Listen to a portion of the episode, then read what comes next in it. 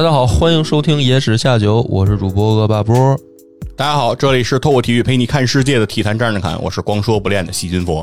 呃，今天我们来聊的这个故事，是因为上次我们在录超级游文化的时候，然后那个游戏呢讲到了一起屠城惨案，嗯，然后录完了以后呢，佛爷就跟我说说，嗨，说这历史上有原型啊，哦，这个卡廷森林惨案。嗯，哎我一琢磨，好像你要不说我都没想起来 啊。哎，是是这样啊，就是其实啊，一直以来啊，就是呃，体坛战士侃这个节目，哎，都是希望能够透过体育呢，能够让大家看看这个世界啊、的一些样貌。嗯啊，其中呢，其实很多的体育的话题啊，都和历史是分不开的。嗯那所以说呢，我觉得这期节目正好呢，也可以是体坛战士侃和这个野史下酒哎联播啊、联名的一期节目，嗯，觉得也是比较有意义。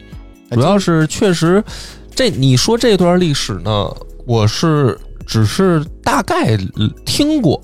这这个听过，也就是一一个可能一个闪念嗯啊，就就是，但是具体发生了什么，其实我也不太清楚哎，嗯。所以说咱今天呢，既然是一个体育和历史哎结合的节目，咱们呢还是从这个体育场上聊起。我从体育场上聊起，哎对，就是今天的这个节目呢，它的两个主人公啊是两个国家，一个是波兰，一个是俄罗斯嗯啊。那这两个国家呢，在体坛上其实是有些掌故的，哎，但咱就就可以讲两个小事儿哈。嗯，第一个呢是呃，去年二零二二年，哎，年底的时候最重要的事儿是什么呢？二二年年底啊，最重要的是是世界杯啊，哎，对对，世界杯肯定是非常重要的事儿。嗯在二零二二年卡塔尔世界杯上，其实就有这个波兰国家队的出场。嗯，那波兰国家队呢，也是很多球迷特别关注的一个球队是吗？啊，因为波兰国家队里有一名前锋啊，叫莱万多夫斯基。哎嗯，这个我给波哥好好介绍介绍，因为波哥不是球迷，你说说，我都对对波兰队没什么印象呃不。不太理解这个波兰队是吧？哦怎么引人关注？波兰队的这个莱万多夫斯基，哎，人送绰号大莱万，啊，特别的厉害。他曾经啊，在这个拜仁慕尼黑队效力的时候，创造过一个奇迹，嗯或者说叫一个神迹。这个神迹叫做九分钟进五个球这么厉害啊！就是你要知道这是足球，啊足球经常进球很难的，我知道啊，九十分钟零比零很正常。他九分钟进了五个，但是他人家用了九分钟进了五个，这个？不会是灌了自家的球门吧 这个你要是把它放在篮球场上，嗯都很惊，都很惊人。相当于九分钟不到一节时间，嗯四分之三节时间，他能打能得十几分，至少得十几分吧，对吧？这个其实，在篮球场上都已经是很厉害的水平了，是啊那到足球场上就更惊人了，对吧？而且我的一个哥们儿，他亲身经历了这场比赛，哦但是他的经历特别奇葩。那天他在看这场比赛，但是他中间闹肚子了，嗯他就去了趟洗手间。他去洗手间之前，拜仁慕尼黑球队是零比一落后对方。嗯落后一个球。他他因为有点闹肚子嘛，他在那个卫生间待的时间有点长。等他从卫生间一出来，他再看这个电视台的这个比分牌儿变成拜仁慕尼黑五比一对方了。那他完美错过了这五个球啊！他当时就震惊了，哦他觉得电视台犯傻逼了。嗯我，说，他说刚才还零比一呢，肯定是打错数了对对，。怎么变成五了？这这哦这电视台大乌龙我！今儿我可逮着了！哎呦喂，明儿这网上肯定得喷死这电视台，真傻逼！哦哦，他正想这个呢，结果又听人解说开始讲，哎，刚才的九分钟，莱万多夫斯基进了五个球，嗯，然后开始就是在不停的就是有这个间歇的时候给这个回放，一个、两个、三个、四个、五，然后他就越看越傻，是他就没有想到就是自己上一厕所五个球一个也没瞅着。就过去了大莱万，嗯，你这所以说么有印，呃这个给我一个很深的印象哎。那这届世界杯他表现怎么样啊？呃，就是也进球了哦啊，大莱万也进球了，但是波兰队整体呢，就是整个情况呢表现的比较一般。哦，但为什么要提这个波兰的这个国家足球队呢？是因为在这个世界杯之前的夏天，就是二零二二年的五六月间，发生了一个事儿，就是波兰这个足球队的一个比较重要的左边后卫。哎，就是有着光荣传统的左边后卫啊，最有光荣传统左边后卫是意大利的马尔蒂尼啊。这个左边后卫这名球员他叫雷布斯，哎，这名字好不好啊？是吧？真的没怎么个好法啊？雷布斯你不知道是谁吗？我也不知道。啊，雷雷布斯是雷军啊，哦，是吧？口头禅是 “Are you OK？” 是吧？这个梗啊，我都没问，我你我以为你说的是哪个体育人物呢？雷布斯嘛哦，这个名这个球员他就叫雷布斯啊。对，咱们的雷布斯是起的嘛乔布斯啊嗯，雷军雷布斯。那雷布斯他是怎么回事呢？他是在这个时间啊，他正好和这个莫斯科中央陆军的这个合同到期了啊。合同到期之后呢，当时呢，大多数的波兰籍的球员呢，一般来讲，如果在当时在俄超效力，他们就会和这个俄超提前解约，或者是合同到期之后不再续约，然后回到这个其他的欧洲的其他联赛，或者是回到波兰国内的球队来踢球。但是这个雷布斯呢，他当时没有选择这个回到这个其他的联赛里去踢球，他就继续的和莫斯科的另一支球队叫莫斯科斯巴达签订了合同，他就是转会到了莫斯科斯巴达，就这么一个事情。为什么他们要叫这么一名儿？莫斯科斯巴，达，莫斯科斯巴达，嗯。不是他们的这个民族文化呀，反正这个这个确实是叫这个名字，有这支球队，哦。他转会过去这件事情就惹了这个众怒，因为当时正是这个俄乌战争这个期间嗯啊，那当时的所有的这个波兰民众是是非常反对这个俄罗斯的，所以他们就当时就希望所有的在俄罗斯踢球的这些球员都不要再在俄超踢球了。嗯所以说大家呢，很多球员呢也就顺从大家的想法，呃要不就解约，要不就那个合同到期就哦走了啊，去欧洲其他的国家或者回回国了。嗯，对。但是雷布斯呢，他没有，他就继续去这斯巴达踢球了，所以民众对他的这个谴责就特别大哎呦，啊。然后之后呢，这个事情继续发酵，到了波兰足协那儿，足协直接给了雷布斯一个最后通牒，就是说，如果你不停止在俄超继续效力这个行为，嗯，那么我们的国家队将对你永远关上大门，哎呦，就把你开除了。雷布斯之前为波兰国家队一共效力出场六十六场，是波兰国家队阵中比较重要的一名球员。就在这一届卡塔尔世界杯的这个预选赛，欧洲区的预选赛上，这个雷布斯出场了六次啊，首发了四次，贡献了一次助攻。嗯，可以说是为这个波兰队啊能够真正踏上世界杯正赛的舞台，也是立下功劳的人。嗯，但是呢，就是赶在这个时候就说，因为今年正好是世界杯年，嗯所以足协就用这件事情来勒令雷布斯说：你如果不改变你的决定，你就永远的不能再为国家队效力。嗯嗯，最终呢，雷布斯呢也没有选择妥协，啊，他没妥协哎啊，，对，因为他表示说，我的家人，嗯，我的老婆孩子怎，么他娶了个俄罗斯媳妇儿是呃吗？，具体是不是俄罗斯媳妇儿呢？不是特别清楚啊。但是他就说我的家庭现在已经在莫斯科了，嗯对吧？然后我在莫斯科已经生活经营很多年了，你不可能让我放弃我生活的这一切啊，回回回回国这样来去做这个选择，所以我肯定还是在莫斯科来踢球。所以在今年的这个十，在去年二零二二年的十月间，在接受采访的时候，雷布斯曾经表示说，他认为波兰国家队的大门事实上已经永远的对他关闭了，因为他自己本人不会改变他的初衷。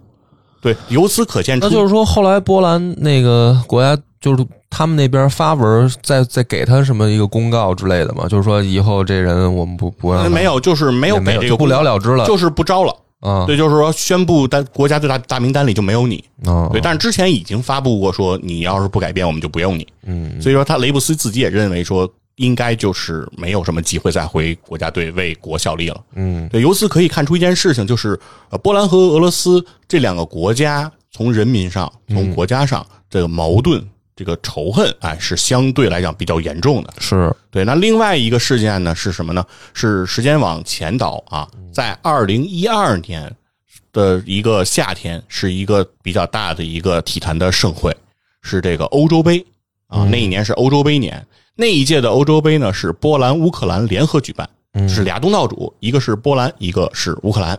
那那一届的欧洲杯上呢，作为东道主的波兰自然会出场亮相。那同时，俄罗斯也出现在了那一届的欧洲杯的赛场上。嗯啊，好死不死，巧不巧的是，两个球队还被分在了同一个小组，所以说两支球队就必然在小组赛中要有此一战，哎，两个人必然相遇。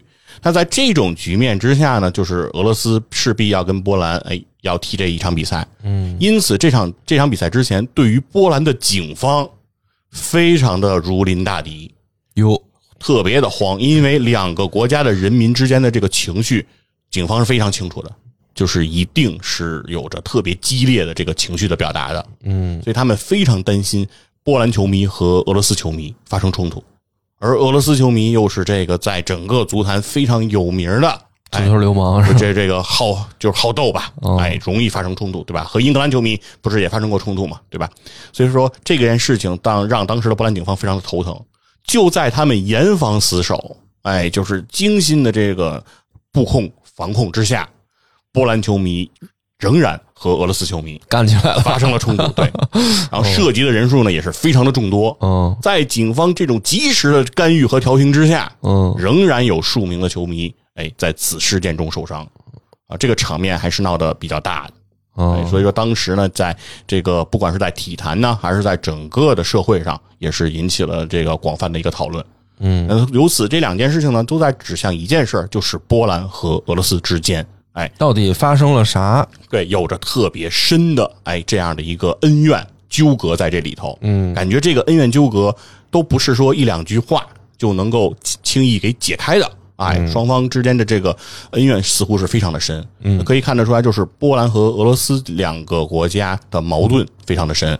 但是很多人可能会就是听到这个说法就会有点意外，因为波兰啊，从我们的感情上听上去，它是一个我们比较熟悉的东欧国家，对，可以说呢，是在早年我们就觉得这是一个我们曾经社会主义阵营的国家。对，因为因为苏联时期，哎。感觉好像东欧的国家大部分都是社会主义阵营的，是。说这应该都是兄弟，兄弟，对对对，啊跟我们应该都是一波的，而且某种意义上讲，的确，你说波兰人和俄罗斯人，他们的差别大呢，还是中国人和这个白人的这个差别大呢？他就是对于我们中国人来说，感觉你们都差不多呀。是是吧？就跟可能老外看中国、韩国、日本，是他们也觉得这这不都是亚洲人吗？对，就是某种意义上讲，他们都是斯拉夫人，是吧嗯？对啊波兰被称为西斯拉夫人，对啊就是那个那个俄罗斯人是把自己称为东斯拉夫人，嗯对吧？然后还有南斯拉夫人，其实他们其实更非常的接近，非常接近，而且从这个意识形态上来讲，为什么感觉波兰应该非常的和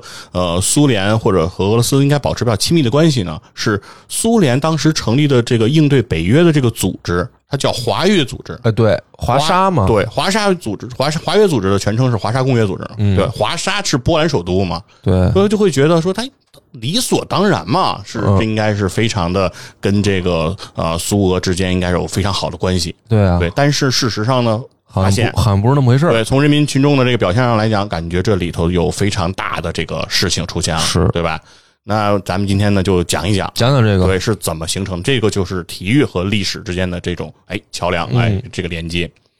那其实这咱们就得先说说这个波兰啊，其实挺有意思。就是如果你现在拿一个二战前的欧洲格局图和一个二战后的欧洲格局图，嗯啊，你拿两个这个图拿过来一叠一对比，你会发现一件事儿：这个波兰这个国家的整个的国土啊，它整体的向左偏移了一一部分，嗯哎，就是它往西跑了。哎，波兰这国哎跑了，哎，你说这波兰它长腿了，它怎么还能跑了呢？就是你感觉这有点蹊跷，就是这个这国家怎么形状大差不差，对但是平移了。对，但是挪了，哎，啊怎怎还莫非他他们国家板块运动了？是感觉很奇怪嘛？这嗯这这是挪了啊？我怎它是怎么挪了呢？实际上呢，就是在这个第二次世界大战当中啊，反法西斯胜利之后啊，这个波兰实际上是在二战当中被灭国了。嗯啊，那二战之后呢，这个反随着反法西斯的这个胜利啊，波兰复国了。但是波兰复国以后呢，他们发现了一个事情，就是自己的这个国家的这个领土啊，有相当一部分自己这领土被苏联给占了。嗯啊，然后呢，自己的国土就变得小了。嗯，但是自己你想复国了，我也战胜国呀，是吧？我这小了怎么办呢？等于就是要国际社会来解决这个事情。哎，这个事情也很好解决。那谁是罪魁祸首呢？对吧？谁最坏呢？德国最坏，嗯对，纳粹德国最坏。于是就划了一部分德国的这个领土，划给了波兰，补偿了波兰，所以就是导致了波兰整体的这个国土向西做了这个移动。嗯。那今天其实依然有原波兰的一部分领土在今天的乌克兰和白罗斯境内，就是现在叫白罗斯啊，原来的白俄罗斯啊，现在去掉了这个俄，叫白罗斯，在他们两个国家境内。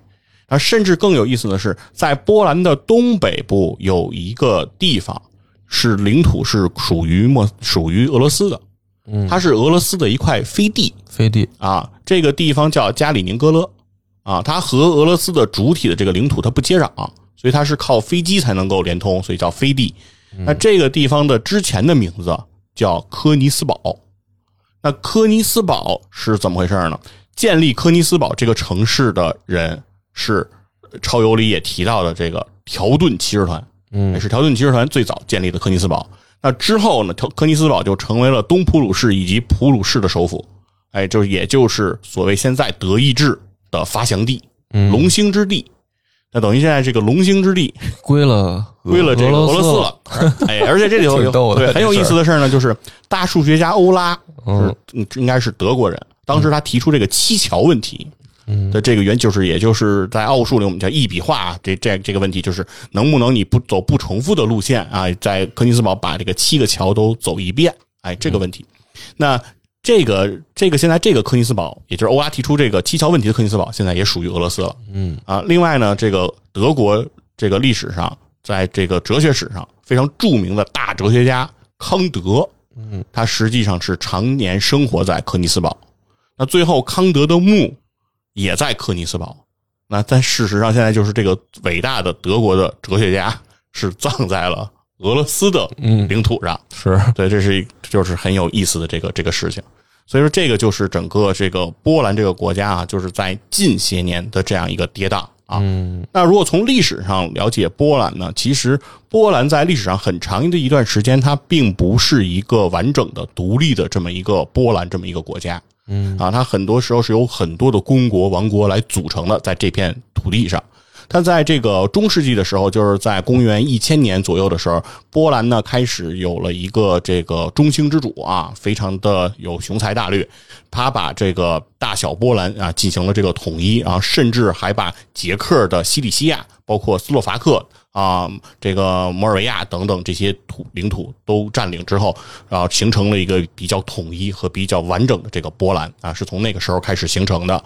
那这里也有一个有意思的事儿，就是大波兰叫大波兰，但它事实上它的领土范围比小波兰小啊，所以大波兰比小波兰小，小波兰比大波兰大，这是 你非得老弄得跟贯口似的吗？嗯顺口溜啊，嗯哎，这挺好玩的一个事儿啊。就是之后呢，很有意思的是，到了十八世纪嗯啊，当时这个比较强大的这个普鲁士、奥地利和这个沙皇俄国这三家儿。因为从从这个地理位置上，刚才其实一讲，大家应该能明白，就是波兰这个地方啊，它就是东接俄罗斯，嗯，北接这个那个西接这个德德意志，它地理位置反正挺挺糟糕，对就是说它的周围老是有一些不安分的邻居，是而且它这是两强之间嘛，嗯。对吧？被在夹缝中求生存，而且还有一个原因是，波兰经历这几百年啊，出了一个，我记得啊，没错的话，应该是他们政治制度上的变革，就是他们好像有这个，是不是贵族有一票否决权，还是得半数那个否决就就不通过？嗯，所以好像这几百年间，波兰的这个最高层，他们就完全就是混事儿，就是提出一个什么政策，只要有人不同意就作废，嗯，天天就变着就变成了只是开会，什么实际的事儿也推不下去，反正就是他们陷入了这样一种衰退的情况。对，所以说当这个普鲁士在这个神圣罗马帝国之中崛起之后，嗯。其实对波兰的这个威胁就非常的大。嗯所以在十八世纪发生的事情是什么呢？就是普鲁士联合奥地利和沙皇俄国，一共三次瓜分波兰。对，哎，就是打一次，大家都分点地走；是打一次都分点地走。那为什么是一共就分了三次呢？是第三次把波兰分完了，嗯哎，波兰就此当时亡国了。对哎，就是这这这次真是不用再分了，拿干净了。是对，谁想拿的都拿完了，波兰这国家没了。那波兰什么时候又复国呢？得感谢谁呢？就是波兰人民的大救星，那是法国人拿破仑，嗯 对吧？这是当时拿破仑带领这个法国军队，哎，就是击败这个反法同盟，打到了这个波兰，嗯然后让当时这个拿破仑的这个亲信萨克森公爵来统领了这个波兰这块土地，让波兰又重新得以复国。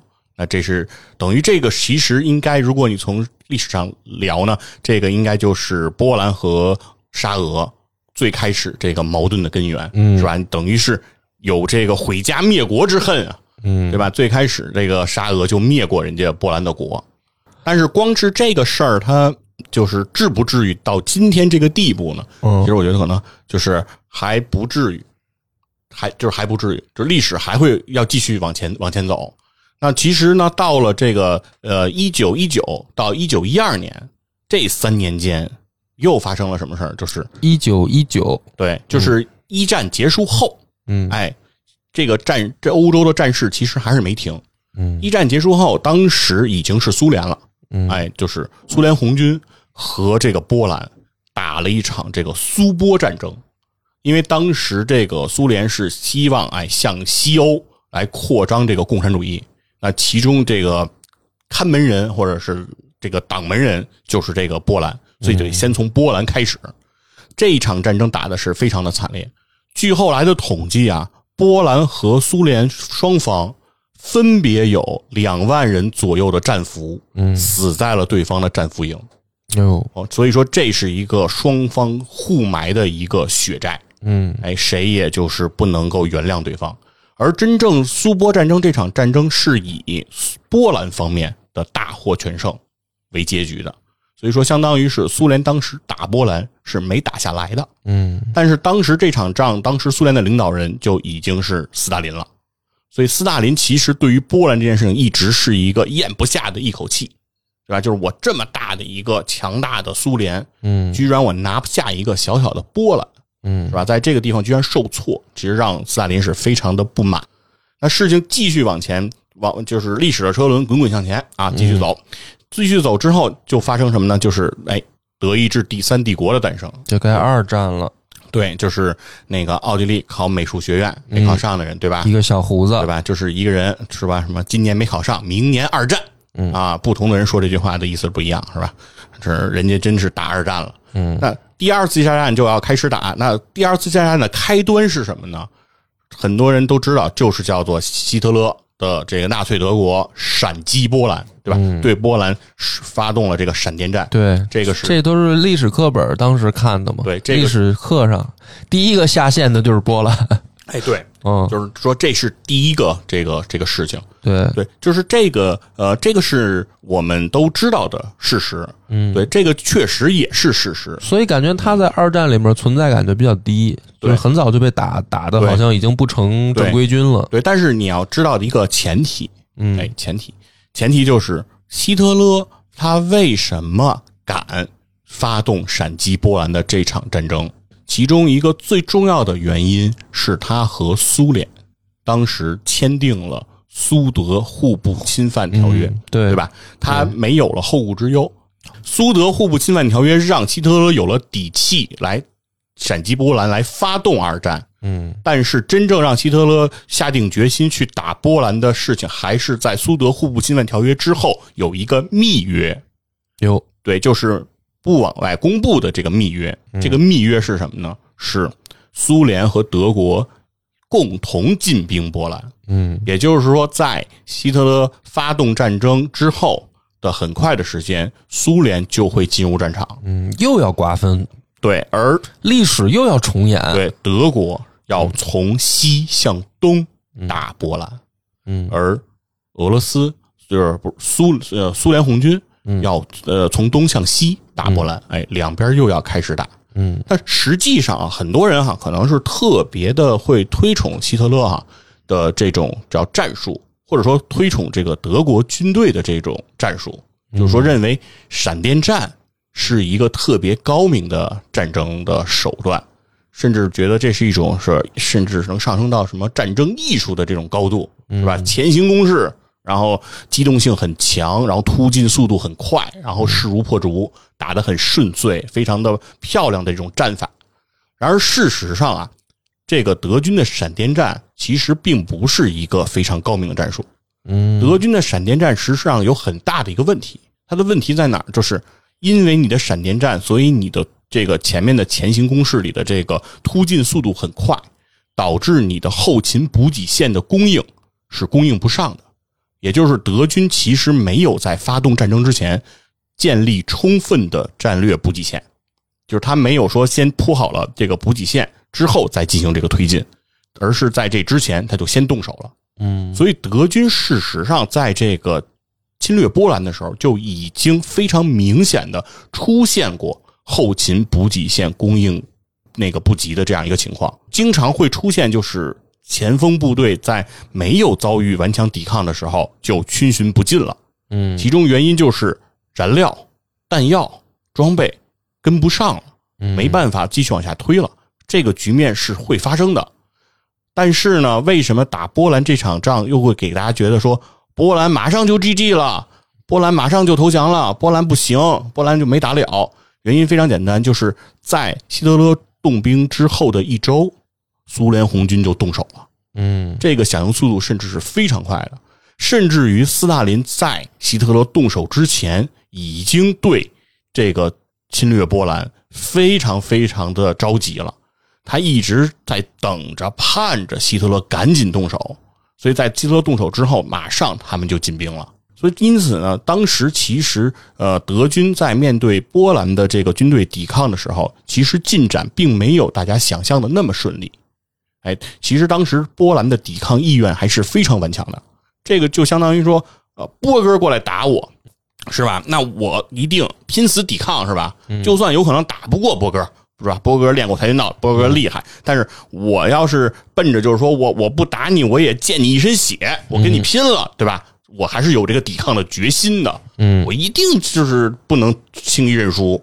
但是突然，我正跟波哥这想要拼命呢，从后边咣咣，我一回头，院长又踹我后背两脚，嗯那我当时肯定就觉得我操没戏了，那嗯跪了吧，是吧？保是保命要紧。嗯所以说，其实波兰就是这个局面，就是在前线他们非常想顽强抵抗这个德军的时候，甚至于也利用德军这个闪电战之间的这个战术的弊端，对吧？你补给线供应不及，想要做出一些反击和抵抗的时候，这个时候苏联军队进军了。嗯，而这个时候，波兰是发生了一个什么事情？就是因为波兰把自己的全部主力都调到了自己的西部前线，嗯对，因为波兰这个国家它不大嘛，所以它的整个的兵员、它的预备役的数量是不够多的。嗯那所以说，当它的所有的这个主力部队都调到了这个西部前线之后，它的东部战场其实是没有什么有效防御的。嗯所以给了苏联红军特别轻易的这种突进的这个机会。嗯终于这回斯大林是报了当年苏波战争的一箭之仇。嗯哎，当年是我怎么是兵败华沙是吧？被你们给打回来的。这回我是要让你们付出惨痛的代价。这解释了一个谜题，嗯，就是波兰军队的作战能力其实并没有很差对，啊。其实这个是因为我们的历史课本呢写写的是吧，就是只写了这个开端啊，闪电战一发动，波兰下线，呃，这并所以在我们就以为波兰的战力很差，对，嗯，事实上它是被两个强大的国家嗯，前后夹击，腹背受敌。对。他如果要是单对单，就是只有一方来打他，他应该都能抵抗一段时间。嗯，说是。吧？能够等，甚至能够等到，比如国际调停也好，或者是这些国际社会的介入也好，有因为他赢过斯大林啊，是，他是他，尤其苏联红军的这个哎战争的这个水平，其实远没有大家想象的强大。嗯。但是很有意思，就是就是因为这个波兰当时被两强这样入侵，然后导致两边首尾不能相顾嘛，两边的抵抗都是很措手不及的，所以导致这个德军啊和这个苏联红军在波兰境内能够实现大距离的战略纵深的穿插。嗯在这个穿插过程当中啊，德军跟苏军甚至可以擦肩而过，啊，两个军团就擦肩而过就过去了，然后双方彼此之间互相无视对方的存在，嗯，就跟没看着一样。这个就是所谓苏德互不侵犯条约造成的。对，两边谁也不想先碰对方，对，谁要碰了对方，都会引起这个不必要的争端，因为大家的利益现在很共同，就是瓜分这个波兰。嗯那所以最后的结果就是两边把波兰瓜分了。嗯波兰又一次灭国了又。灭国了。对嗯所以这是第二次，等于是波兰和这个呃苏那个和这个俄罗斯啊产生的这种梁子，又结得更深了。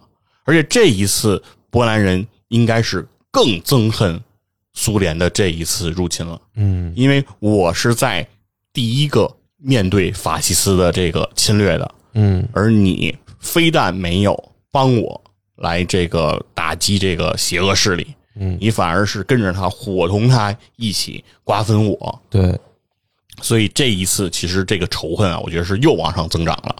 但是我觉得如果只到这儿，可能依然就是今天的这个程度还不够那么深。嗯啊，那后面还会发生事情，对吧？所以说，其实那刚才其实我们讲那个波兰地图的这个往西跑这个事情，其实也就有了答案了。嗯对，这个答案就是，呃，西边的这个土地就是当时被苏联占领啊。那苏联既然在这个二战期间，它的目标就是要瓜分波兰，他就要占这个领土，他自然在二战之后，作为战胜国，作为世界格局的主导之一，他一定是不会放弃自己的利益。嗯所以苏，所以波兰只能从德国去谋取了一块领土来补偿自己的这个利益，对吧？嗯那接下来发生的事情是什么呢？其实就是一个呃，让我觉得是举世都震惊啊，也是今天咱们这个话题的这个主要的这个由头了。嗯哎，就到了这个卡廷森林啊这个事情了。卡廷森林这个事情呢，事实上是拍成过电影的啊，哦有一部电影就叫《卡廷森林》啊。大家如果想详细了解，就是卡廷森林这个惨案当中，呃，很多人的具体的悲剧的这个故事啊，等等等这些详细的内容，是可以去收看这个电影的啊。这个电影拍的也非常不错。那这里呢，给大家做一些简要的一种介绍吧，我们了解一下这个卡廷森林的一个整体的一个情况。那当时呢，是因为苏德两方瓜分波兰嘛，然后波兰很快就放弃了抵抗，所以导致什么呢？导致当时苏联红军俘虏了二十五万波兰的这个军队、他的预备役部队以及他的平民。这个俘虏的这个人数啊是非常多的，所以这个俘虏的人数非常多，它造成了一个什么问题呢？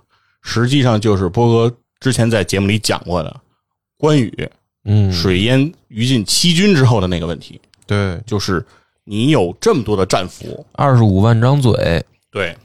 你得喂他们，你得养他们，嗯。这些人都是要吃饭的，而且非常重要的一个事儿是，波兰当时因为是被苏德这样来瓜分，在他们的眼中，苏联和德国一样都是邪恶势力，嗯就是你们两家没好人啊，对吧？甚至于他们认为苏联人比德国人更坏啊。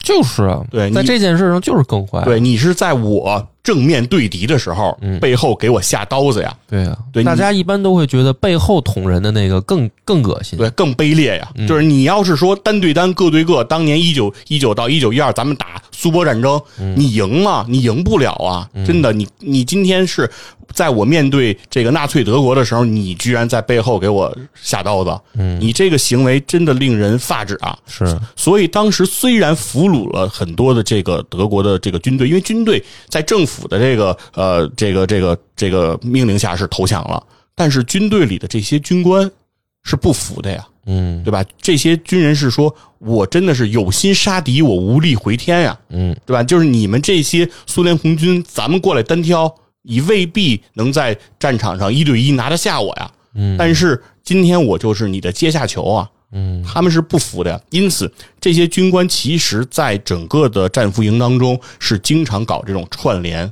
鼓动、宣传，大家肯定是有这种抵抗情绪的。所以这个就又给这个苏联方面造成了很大的压力，就是一方面我得养你，你得吃我的军需供给；另一方面呢，你们还闹事儿，嗯我还得这个有很多的兵力啊，来维护这个治安，来管理你们。哎，你出了事儿之后呢，我还得解决，这个就让这个苏联当时啊非常的头疼。嗯那所以呢，在一九四零年间，一九四零年的三月间啊，当时的苏联内务人民委员会这个组织就是后来鼎鼎大名的克格勃哦，苏联的这个间谍情报机构。嗯苏联内部人民委员会当时的负责人，当时的头子叫贝利亚。贝利亚呢，就给斯大林哎写了这样的一个申请说明，就是说认为现在这个呃波兰的战俘给我们的部队的这个军需供给这个供给线都造成了很大的一个负担，同时他们经常哎集结闹事儿啊，这里面除了这些军官，还有一些知识分子也非常的不安分。那面对这些不安分的人，我希望用一种彻底的方式来解决他们，哎，来让这个后患永绝这个后患。这就比较恐怖了，彻底的，哎，那什么是彻底的方式呢？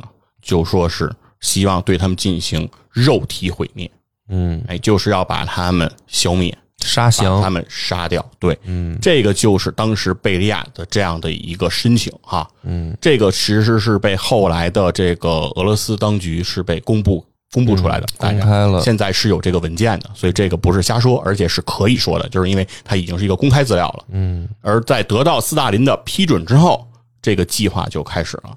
所以说，讲到这一段呢，确实要更严谨一些，我们会引述一些就是这个文献中啊能够查到的这样的一个数字，因为这里面其实是有具体的数字的。嗯这个数字是什么？就在一九四零年的四月初，处决波兰战俘的行动就正式开始了。数百名被俘的波兰军官从三个集中营被秘密押往了一个地方，就是处刑地卡廷森林。卡廷森林这个地儿在哪儿呢？在今天的这个俄罗斯的斯莫棱斯克的西部西边，有这样的一片森林啊，叫做卡廷森林。那后面还会再提到这个斯莫棱斯克，然后我们就在后面再接着说。那这个行为是怎么操作的呢？是行刑人员站在波兰战俘的身后，用手枪对着战俘的后脑进行开枪。而事实上，这些波兰的军官的这个被处刑之前，所有的人被送上车的时候，这些波兰的军官甚至没有人认为自己是被押往的是刑场。嗯因为大家没有人能想到苏联会要处决战俘，嗯因为大家觉得两国交战不杀俘虏，在当时已经是国际上的一个公约，或者是大家都在遵守的一个行为。因为我已经投降了，我不抵抗了，我已经放下武器了，我没有抵抗能力了，你为什么还要做到这么极端？所以没有人想得到，大家以为只是给大家调换这个集中营，因为。不是刚才不是说了吗？这个苏波兰的这些军官可能在集中营里都有一些闹事儿的这种行为，可能就是你你在这闹事儿，我把你调走啊，把你弄到人生地不熟的地儿，你就不好再组织了。他们当时其实这么想的，但没想到到了这个地方，直接就对他们的后脑进行了开枪。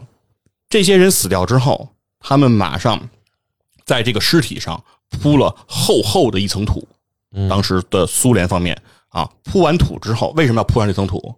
因为马上第二批战俘又押往了卡廷森林，然后继续上述的操作，站在战俘的背后对他们的后脑开枪，然后如此往复，就是杀一层人铺一层土，杀一层人垫一层土，就一直这么操作。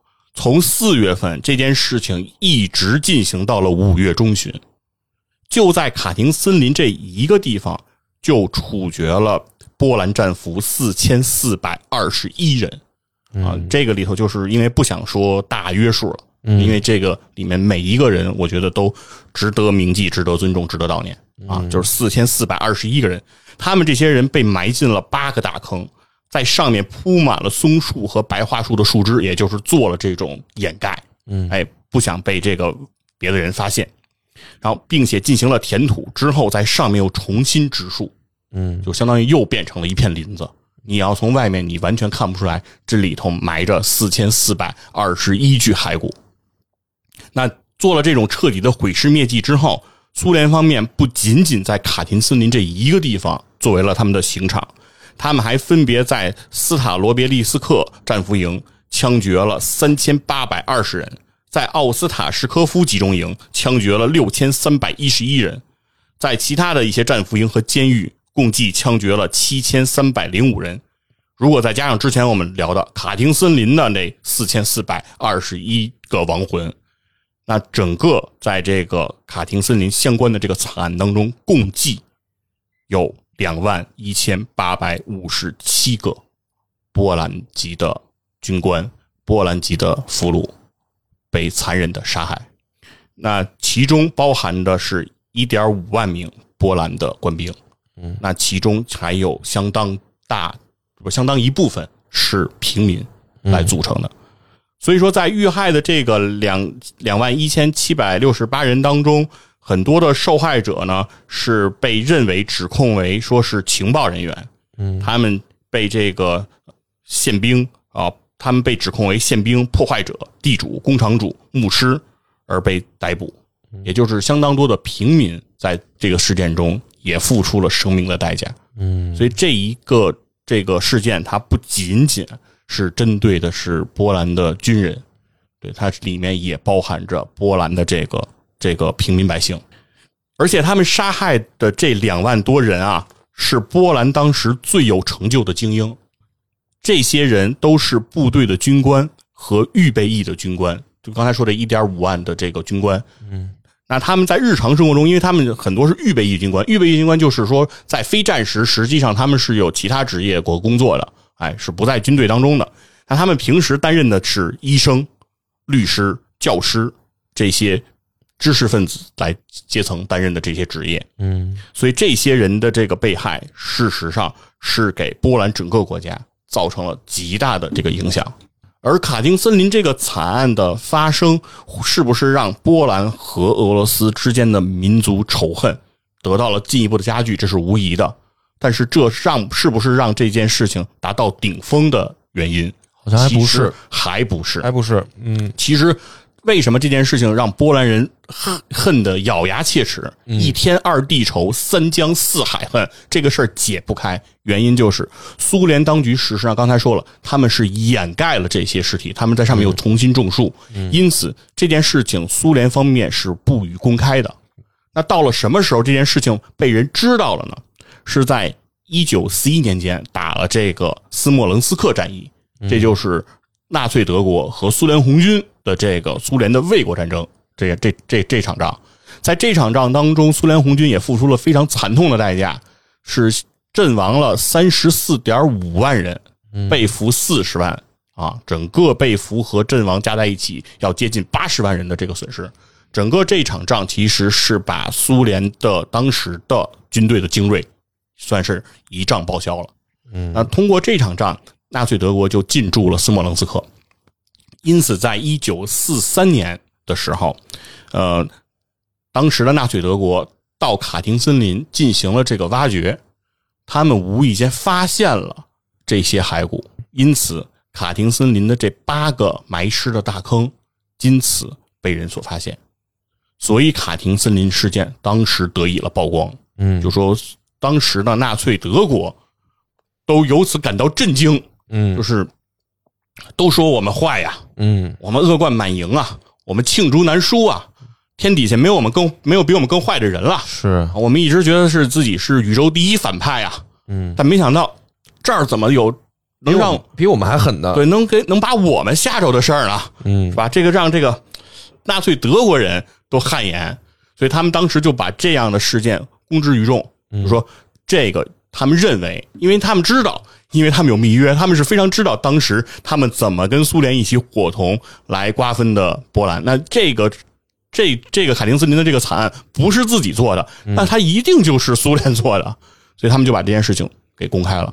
但是苏联方面予以否认。对，苏联方面的表达是不承认。对，这个就是，甚至还有点那意思是德国栽赃我，甚至有可能德国你自己干的。对。当时苏联的表达就是这样的，他们说这个就是你德国人，你占领这个斯莫棱斯克之后，你们把这个波兰的俘虏，嗯，拉到这个地方，你现在枪决处理，要往我身上扣屎盆子，对你就是一种栽赃，一种构陷，一种构陷，这个就是当时这个苏联的这个态度，嗯，而非常非常丑恶的一个事情是什么呢？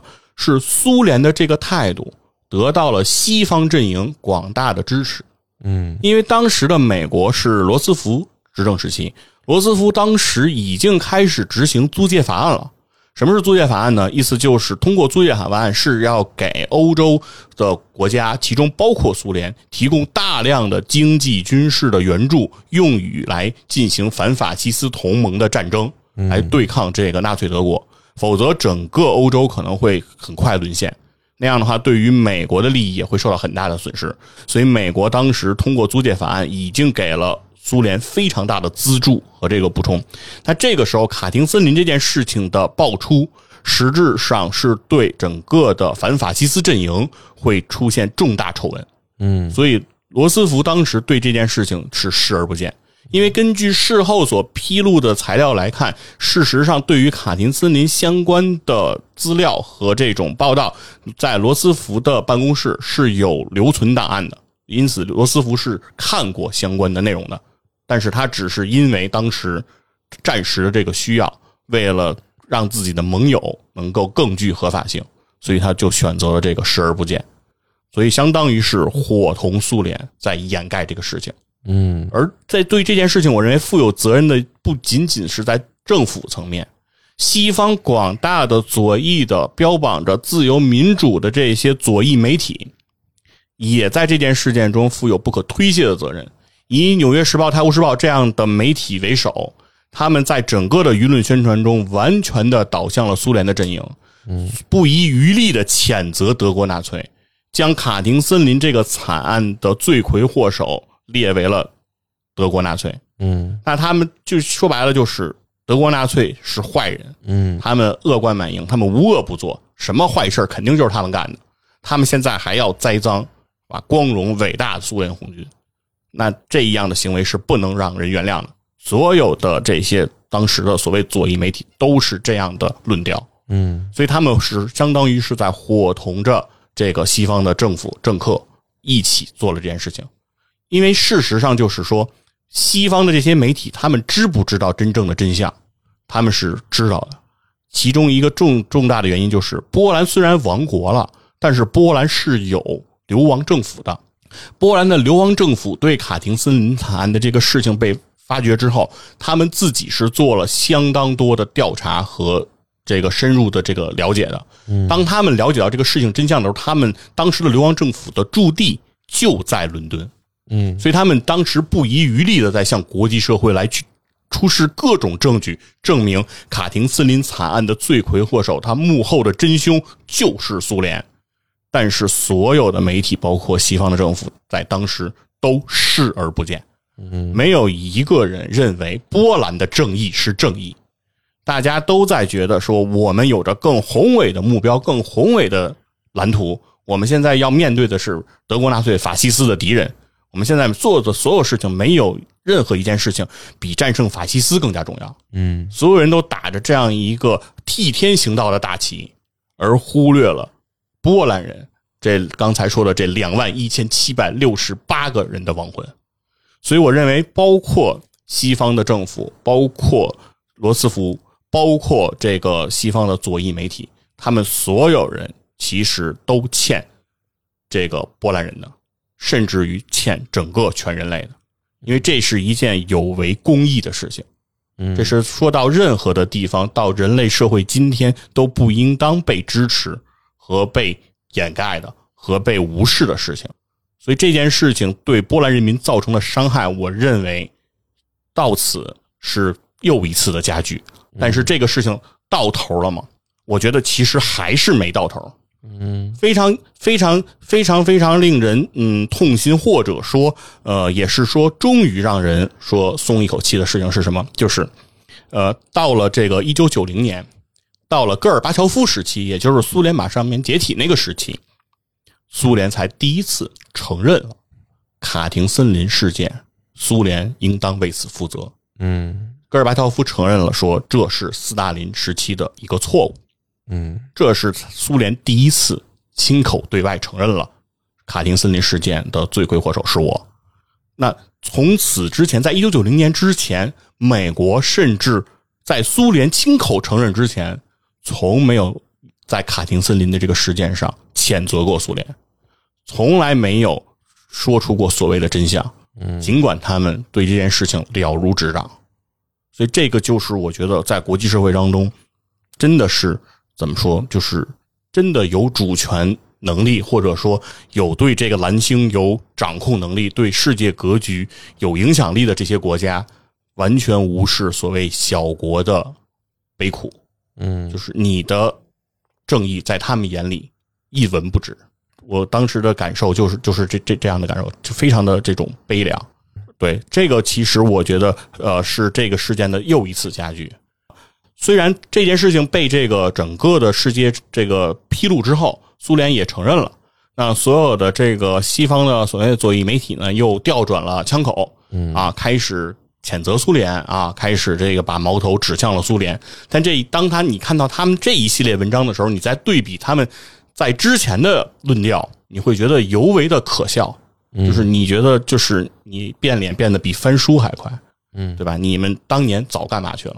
所以在后来，在世界各地其实都兴建了很多很多的关于纪念卡廷森林、悼念卡廷森林的这种纪念碑啊，包括在加拿大啊、在美国等地都有，包括就在斯莫棱斯克的卡廷森林的那个森林，就建立了这个卡廷森林的纪念的这个场所。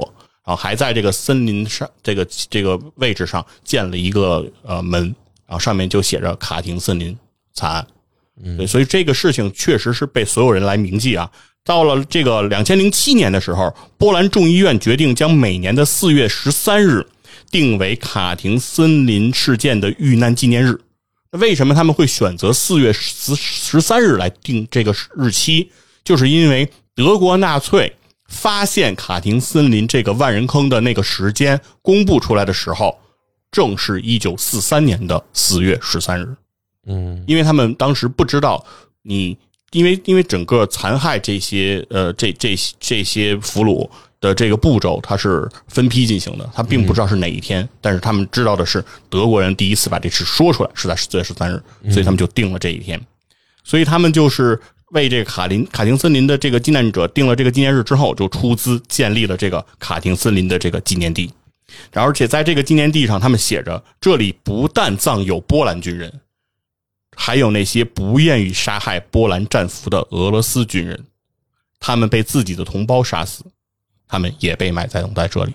哦。这就是当时苏联非常血腥的，就是所谓叫契卡这样的一个组织的存在，就是不执行命令或者是冲锋不够英勇，就会对你进行枪决。嗯。所以这个其实也能侧面的证明当时所谓苏联红军的一些非正义性，啊，也在这里有所体现了。然而，我觉得其实呃，在整个这个波兰和俄罗斯的这种民族仇恨当中，其实大家可能也会思考，就是说，因为德国其实两次的波兰灭国，德国也是元凶之一。波德国呢，其实也是两次都导致这个波兰面临这个灭国之灾的这个罪魁祸首。嗯但是德国和波兰之间的关系似乎没有波兰和俄罗斯那样的这么。紧张，哎，似乎两国之间今天还能面临比较好的关系。嗯我觉得一切的由来呢，其实是在呃九零年代两德合并的那个时刻，给了波兰人特别大的一个善意。这个两德合并的时候，这个善意是什么呢？是当时的德国总理在两德合并的时候说了这样一句话：说从今天开始，世界上所有德国的领土终于回到了德国。嗯德国完整了。这个宣誓对于我们中国人，或者说对于这个世界上其他国家的人，听上去没有什么感觉，就是说统一了嘛，啊，就这么一句话。但是这句话听到波兰人心中，是给了波兰人松了一大口气和吃了一个大大的定心丸。为什么？因为今天波兰的领土有很多是前德国的土地。嗯如果德国向波兰主张这些土地的主权，事实上是有理由的，嗯因为有一句话叫“自古以来”，对吧？嗯因为你这个是战争之后才分出去的。嗯那如果我去主张，我是有理由提出这个主张的。如果我提出这个领土主张，波兰如果不同意，那很有可能会面临又一次的德国和波兰的军事冲突。嗯这个事情是波兰人再也不想面对的。当德国说出这句说所有德国的领土都回到了德国，那就意味着今天波兰境内的所谓前德国领土，德国人已经声明了放弃。嗯这个对波兰人来说是一个莫大的安慰和莫大的这样的一个温暖。所以我觉得从那句话开始，我认为之前所有德波兰和德国之间的恩怨，可能可以暂时画上一个句号，双方可以重新开始自己的生活。说历史的事情就交给历史去评判，对吧？两次你瓜分我，去侵略我，对吧？那第一次你是这种列强的这种瓜分，第二次你是因为德国纳粹的上台，对吧？我都可以有理由相信德国人民依然是友善的人民，嗯，对吧？波兰和德国还是可以在一起进行这种经贸的合作。但是反观俄罗斯这边，在俄罗斯建立，就是苏联解体之后的俄罗斯建立，俄俄罗斯的政府虽然开始对这个呃卡廷斯林事件声明负责，哎认为承认是苏联当时所做的这一切，但是在当时呃个人的这个苏联的这个领导人的所有的这个论调当中，都会说说这件事情是当年苏联的罪恶，而不应该怪罪今天的俄罗斯人民。而这样的一个态度，事实上是不能被波兰人民所接受的。嗯啊，哪哪怕在二零一零年，当时梅德韦杰夫宣布把所有的关于卡廷森林的相关档案予以公开，波兰人民依然其实无法接受这个俄罗斯当局的这样的一个态度。甚至就在这个二零一零年，因为刚才提到的是球迷冲突事件，事实上发生的时间是二零一二年。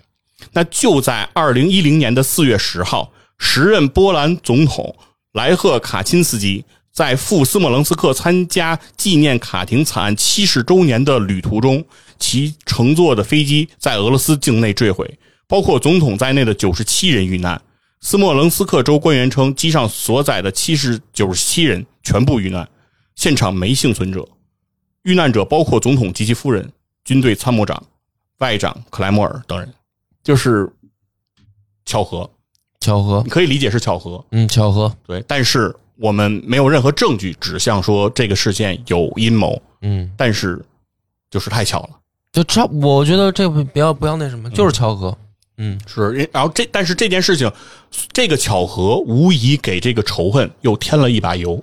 嗯，但是会让人想起，对，嗯。因为就是要去参加的就是卡廷森林纪念的活动，嗯。就在俄罗斯的境内，嗯，就是我们的总统就出了意外，就出了意外坠机了，所有的事件不可能不让波兰人去想更多。对，就是它是一个伤疤，嗯，然后又被揭开了，对，是这个东西就无法让人遗忘，嗯。会让他们更加的铭记。所以，二零一二年为什么会发生那次那么激烈的球迷冲突？嗯，我想也是可就是有缘故的。有一些隐藏的在深层的情绪被被激发出来了，是因为你当把这一系列的历史事件串联之后，你能发现当时的球迷冲突，它不是简单的两国之间情绪激烈这么简单，嗯。它背后的其实所想要表达的东西是非常多的。嗯。而另外，就在其实前些年不久，在二零一八年左右，普京当时呃，就是普京任这个俄罗斯总统这个在任期间，他也发表了相关的言论，就是他们承认呃这个俄罗斯政府要对卡廷森林事件负责，但是他们拒绝为卡廷森林相关的遇难者的家属来提供赔偿。嗯然后他们也拒绝为就是当时参与卡廷森林酿造这一惨案执行的人员现还有健在的人员追究他们的刑事责任。嗯对这两件事情，普京政府都予以了拒绝。嗯那这个态度其实依然到今天不能被波兰人民所接受，嗯对吧？就是你既然是你做的，那你应该为此负责，不是嘴上说说，上嘴唇一碰下嘴唇你就负责了，对吧？这件事情不是你呼吁呼吁，上嘴唇一碰下嘴唇，世界就和平了，对吧？你们欠我们的是人命啊，对吧？写在那里的两万一千七百六十八条人命啊，这两万一千七百八十条人命都有名有姓啊，每一个人他背后就是一个家庭啊。那每一个家庭如果以十为单位的话，这就是你欠我们二十多万人的一个血债啊！嗯这样的血债是你说道歉两个字可以解决的吗？嗯，对吗？是你现在今天的态度可以被波兰人民所接受的吗？这是两件事情啊，对吧？嗯你你的政府的态度并不能让波兰人民所接受，嗯。所以今天为什么雷布斯去转会到莫斯科斯巴达的这个视线，就会让整个的波兰人民群情激愤，嗯。没有人愿意原谅他。尽管从我们客观来陈述这件事情来说，这是球员的个人选择，嗯。因为他的家就在莫斯科，就相当于说我把家已经搬到了一个城市，我现在就想留在这个城市，我不想再去其他的地方，可不可以？当然可以，但是你的祖国、你的人民从感情上不接受这一点，嗯。所以你的足协就不能让你再身披国字号的球衣，你不能再为这支国家队来效力，你不能在球场上去高唱国歌，嗯。因为你的祖国不认为你有这样的资格，这个也是人所共情的。是。其实我觉得听这一期的节目的朋友，肯定在刚刚开始的时候听到雷布斯的选择的时候，可能心里或多或少都会站在这个球员的那种视角下去，觉得说是波兰的足协过分了，嗯，因为一个不近人情了。对一个一个足球运动员，他想选择在哪里踢球这件事儿，要上升到呃你不能回国效力这么严重，可能大家在刚听到这那个时候都会觉得说，哎，是波兰足协过了。但是整个把这个故事，把这个历史，反正我听完了以后，我是觉得。我反而站在波 波兰足协那一边了，就就是代入嘛。如果这件事儿是是发生在我们国家身上啊，一一个运动员他做出了这种选择，那么作为可能一可能我也会觉得说，那你干脆你你要这样，你就别别回国效力了。嗯所以很多事儿在历史上看吧，就是这样的，说人都是有记忆的，历史就是人类的记忆嘛。然后每一个国家、每一个民族，他也有自己的记忆。对，那么人是这样的，你带着记忆生活，你才走向你的未来啊，你才知道你的方向在哪儿，对吧？如果是一个没有记忆的人，他不知道他要往哪儿走，因为往哪儿走对于他来说都是无所谓的，因为你不知道你从哪儿来，你就不知道你到哪儿去。就不知道到哪儿去。所以对于整一个民族也是这样的，你如果不知道自己自己民族的历史和或者说你如果不知道自己国家的这个经历了什么，那你那你未来去向哪里？你就是去说白了就是一个没头苍蝇啊。所以对于人类来说也是这样的，觉得这种故事呢。其实我们是在听了一段呃别的国家，就甚至离我们有点远，因为它毕竟发生在欧洲。是，但是我觉得很多事儿呢，我们了解到别人的过去以后，也是对我们建构自己的一个呃人生观、价值观的一个补充对啊。有的时候其实不太喜太我我们讲这些惨案啊，其实很很难讲，嗯嗯，很难讲。佛爷今天讲的，我觉得特别牛，特别牛。他是把一个陌生的民族、陌生的历史啊，能够让大家带入到那个场景下去理解到发生了什么。嗯，所以我们就不不能不要我们在节目里面不想去呼吁大家太多的联想，也希望大家不要过多的联想嗯，啊。这个是历史，这是发生过的事儿是啊，是公开的档案，对，不要呢进行这个就是勾连。嗯比如说现在又现在局局势，现在世界上又发生了什么，所以怎么的，不要这样去去勾连，然后也不要来用这样的评论来留言是，啊。你要是想让这样的这个故事、这样的历史让更多人听到，就请你保护它，嗯你不要在你的评论留言里面去破坏它，导致它被下架。对，听历史就是听个故事，对，我们从中呢，你有感悟嗯。就珍藏它。哎，对你有感悟了是好事儿，对你留在心里，嗯但是不要去对啊，大家明白什么意思？因为今天讲的呢，其实我们都讲的是公开的资料，嗯没有任何东西是杜撰和自己主观来臆断的。对我们所有讲的东西其实都是已经公开的资料，那这些东西就是摆在那儿的。我今天不讲，你到网上查，你也能查得到，嗯啊，非常轻松也可以查得到，而且你也不需要用什么科技上网手段，你就能看查嗯得到，非常非常轻松。但是这个事情，我为什么要讲？因为这个事情其实源自超游我们皇家骑士团那一期节目，嗯，对，是因为波哥讲的这个故事，我知道不代表波哥自己的人生观和价值观。因为其实我我我就最后补充两句吧。嗯我其实觉得啊，咱们讲超游皇家骑士团的时候，用那个当讨论的时候啊，某种意义上没有那么严肃。就是嗯尽管咱们在讨论的时候说，哎，你看历史上，假如说是什么是什么，但是其实我心里还是知道，就尽管这么去说，其实大家还是就是没有那么严肃的去听，是大家带着一种娱乐心态在知道我们是在讨论啊，当成一种呃交流在听。但是我有的时候也怕讲这种真实历史惨案，尤其是时间线离我们现在越近的一些历史惨案，我就历野史下就很少去讲，嗯。因为有的时候真的，嗯，就是很很很难去把控这个度。嗯。嗯很多人听了以后，他会他会自然自然而然的产生联想，嗯，自然而然，因为我们国家也经历过二战，是。咱们中国也也经历过这个惨痛的这个一些事件，嗯所以不好讲的点在这儿。我是怕大家勾起一些、嗯呃什么不好的我们的回忆，我们的回忆，嗯对对对。